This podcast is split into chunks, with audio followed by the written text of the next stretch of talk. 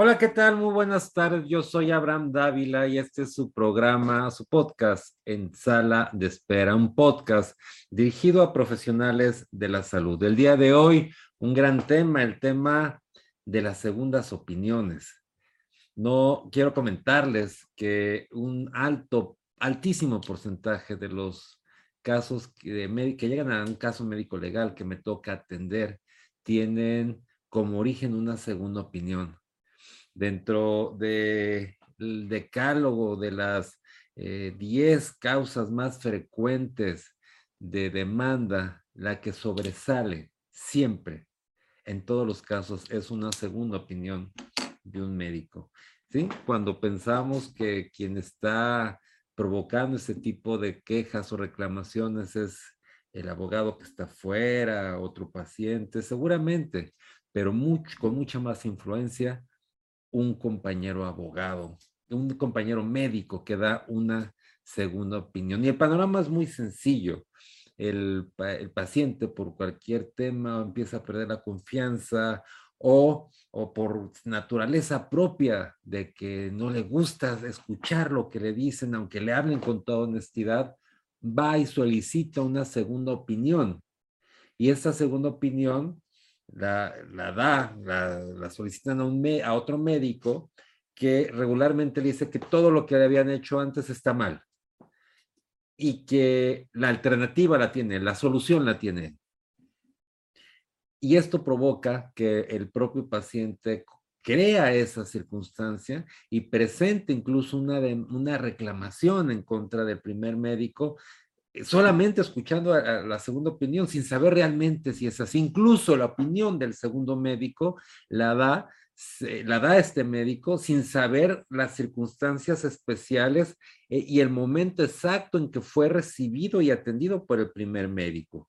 Él considera que lo atendió tal y como lo está recibiendo en ese momento, lo que evidentemente da una mala información y regularmente es el motivo de este tipo de reclamaciones. Lo mismo ocurre con los egresos voluntarios. Un paciente que solicita su egreso voluntario es un paciente potencialmente reclamante porque va a ir a otro hospital y en el otro hospital le van a decir cosas terribles del primer hospital, aún sin ser ciertas.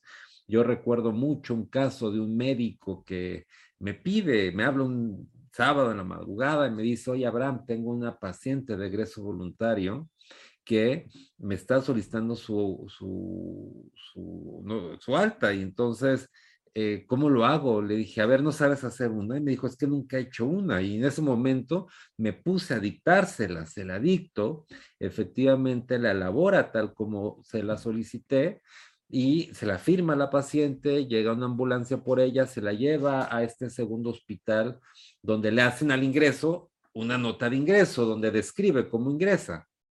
Viene efectivamente una reclamación eh, legal ante el Ministerio Público, una denuncia, y entonces le enseño al Ministerio Público la hoja de egreso voluntario y la hoja de ingreso del otro hospital. Era el mismo paciente, 10 minutos de diferencia, llegan de cuenta que eran pacientes completamente distintos. Yo lo egreso en esas condiciones y acá lo ingresan como moribundo, era imposible. Ante esto, obviamente eso nos sirvió para sacar el asunto adelante, pero yo les planteaba, a ver qué pasa si yo no hubiera hecho adecuadamente mi hoja de ingreso voluntario, le hubieran dado valor preponderante a la hoja de ingreso del otro hospital, todo por no haber hecho una adecuada hoja de ingreso voluntario. Más sin embargo, el tema medular y de fondo es el dar estas segundas opiniones casi siempre sin fundamento, de una manera eh, equivocada, eh, generando una mayor confusión al paciente. La medicina no es la excepción. Lo mismo ocurre casi en todas las profesiones. Y en el caso de las leyes ocurre igual. Y también ocurre con los médicos cuando fungen como eh, personas que, que, les es atendido un caso médico legal, en donde es muy fácil y sencillo que escuchen una segunda opinión que les dice que su primer defensa fue inadecuada, inexperta, etcétera, cuando ocurre todo lo contrario. Cuando alguien le ofrecen resultados mágicos, cuando alguien eh, ofrece una, eh, una, un, hecho falso y además sin experiencia, vaya, este tema es muy, es muy, es muy lamentable que existan estos abogados que eh, convenzan a médicos que dejen su defensa para ser atendidos. Y luego cuando las cosas no les salen bien a esta segunda defensa, van y culpan a la primera, que no hizo a, su parecer nada, ¿no? Cuando desde que agarran la defensa, pues se responsabiliza de que, de que a, su médico no le pasa nada o a su defendido.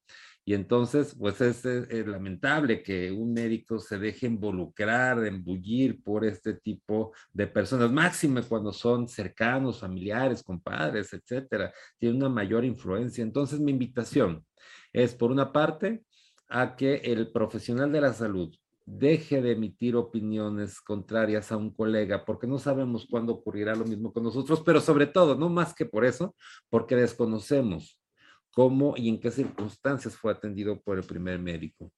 Eh, y lo mismo, lo mismo para que también como médico, eh, en caso de un tema de responsabilidad médica, eh, siga las instrucciones de su abogado, de su defensa, en la que confíe y cuando alguien, otro, otro médico, otro abogado de una opinión al respecto, sea cauteloso y vaya, siga las indicaciones de quien más experiencia tiene, no de quien menos experiencia tiene, aunque le den una solución mágica o fácil o lo que usted quiera escuchar, porque no siempre, no siempre ocurre. Cuando, esto, cuando las cosas no ocurren, le echan la culpa a la primera defensa.